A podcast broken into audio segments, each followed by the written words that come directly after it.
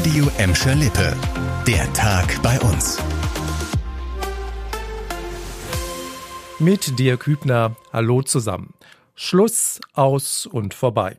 In den Impfzentren in Gelsenkirchen und Recklinghausen gab es heute die letzte Schicht.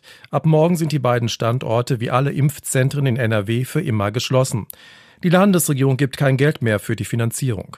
In Zukunft finden Corona-Impfungen nur noch in Arztpraxen statt.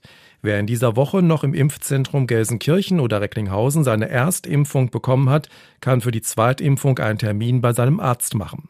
Das Bottropper Impfzentrum ist schon seit Ende vergangener Woche Geschichte. Es galt als eines der erfolgreichsten in ganz NRW. Zu einer ganz anderen Behördenentscheidung. Jetzt ist es offiziell. Die Bezirksregierung Münster hat die höchst umstrittene Erweiterung der Zentraldeponie Emscherbruch in Gelsenkirchen genehmigt.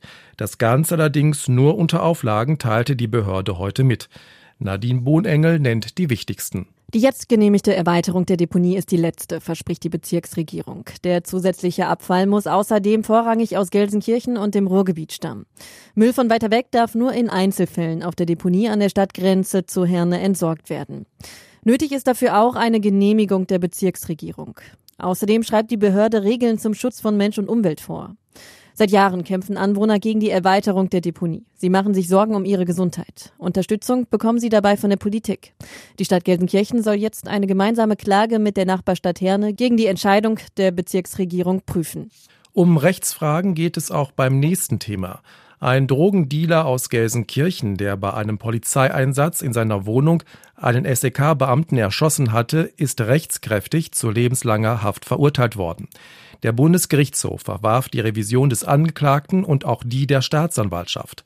Das Landgericht Essen war zu der Überzeugung gelangt, dass der Mann sich schon länger damit beschäftigt hatte, einen Polizisten zu töten. Nach Auffassung des BGH beruht das Urteil deshalb zu Recht auf dem Mordmerkmal der niedrigen Beweggründe. Im April letzten Jahres war ein 28-jähriger SEK-Beamter bei einem Einsatz in Gelsenkirchen-Bur durch Schüsse getötet worden. Eine Kugel hatte an der Schutzweste vorbei den Oberkörper des jungen Polizisten getroffen. Gute Nachrichten gibt es dagegen vom Arbeitsmarkt bei uns. Er entwickelt sich in Gladbeck, Bottrop und Gelsenkirchen weiter in die richtige Richtung. In allen drei Städten ist die Zahl der Arbeitslosen im September gesunken. Insgesamt waren im September gut 27.500 Menschen bei uns auf der Suche nach einem Job. Das waren rund 1.000 weniger als noch im August. Das liegt zum Teil daran, dass viele junge Menschen im September ihre Ausbildung angefangen haben. Und auch das macht richtig Hoffnung. Viele ausländische und ältere Menschen hätten ihre Arbeitslosigkeit beenden können, heißt es von der Behörde. Die niedrigste Arbeitslosenquote bei uns hat Bottrop mit 7,4 Prozent, dahinter folgen Gladbeck mit 10,7 und Gelsenkirchen mit 14,3 Prozent. Das war der Tag bei uns im Radio und als Podcast. Aktuelle Nachrichten aus Gladbeck, Bottrop und Gelsenkirchen gibt es jederzeit auf radio und in unserer App.